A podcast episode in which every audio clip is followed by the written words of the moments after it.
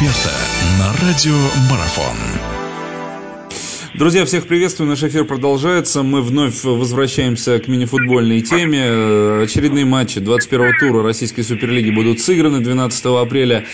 Собственно, подходит к завершению основная часть. Вот мы э, обсудим сейчас все, что у нас имеется в турнирной таблице. Нам поможет в этом наш эксперт, постоянный уже, и приятно мне об этом говорить, наш прославленный футболист Аркадий Белый. Аркадий, здравствуйте, я рад вас приветствовать. Здравствуйте.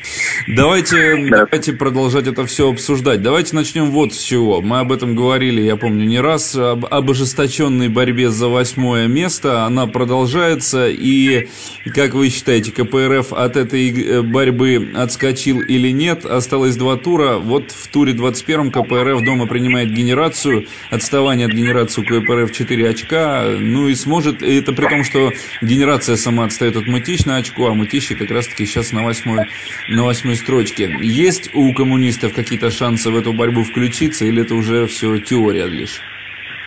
Э, нет, э, на самом деле шансы есть, хотя понятно, что последние результаты, прежде всего ключевой проигрыш Мутищем э, два тура назад, наверное, конечно, шансы снизил. Конечно, из этой тройки, наверное, КПРФ выглядит наименее так вероятной командой для попадания, но тем не менее так сложились обстоятельства, волю случая, что все три команды практически друг с другом играют в последних двух турах, то есть э, Мытищи и новой генерации будут завершать чемпионат. И сейчас игра у КПРФ с новой генерацией. Я думаю, что если удастся обыграть э, команду Сыктывкара, то, в принципе, последний тур, хоть и КПРФ играет на выезде в Сценары, понятно, что э, здесь довольно трудно будет, но, тем не менее, это уже, как бы, в каком-то смысле для, будет финал и для Мытищи, и для новой генерации. Я думаю, что, конечно, это украсило бы, наверное, в том числе турнирную ситуацию, поскольку до последнего тура все три команды имели бы шансы на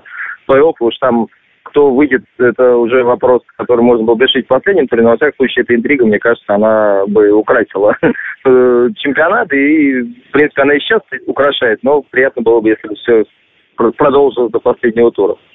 Я перед предыдущим туром мы разговаривали с Константином Маевским. Костя сказал, что, с, пожалуй, самым таким предпоч... предпочтибельным, что ли, если можно так назвать, предпочтительным, да, кандидатом будет как раз-таки генерация. Согласитесь вы с этим или нет? Вообще, как вы считаете, кто из них, ну, что ли, я не знаю, посолиднее, поинтереснее, кто бы смотрелся поинтереснее вот в этой восьмерке? Ну, на мой вкус, э, крепче всего сейчас по составу Мытищи. А, мне кажется, что из этой тройки, наверное, эта команда э, наиболее, скажем, ну, количество побед с лидерами у них побольше в сезоне. И вообще команда, мне кажется, э, ну, если говорить об этих трех командах, наиболее крепкая. Э, другое дело, что, в общем, надо понимать прекрасно, что все-таки предстоит играть с «Динамо», восьмой команде. И, в общем, мне кажется, у всех трех потенциальных претендентов, в общем-то, шансов не очень много. Я имею в виду пройти в следующий этап да, плей-офф. Э, но, тем не менее, показать игру и как бы где-то зацепиться за результат, что-то выиграть, может быть, одну встречу, э, где-то, в общем, интервью какой-то создать. Я думаю, что в большей степени могли бы Мытищ. Продолжение беседы через мгновение. Оставайтесь на радиомарафон.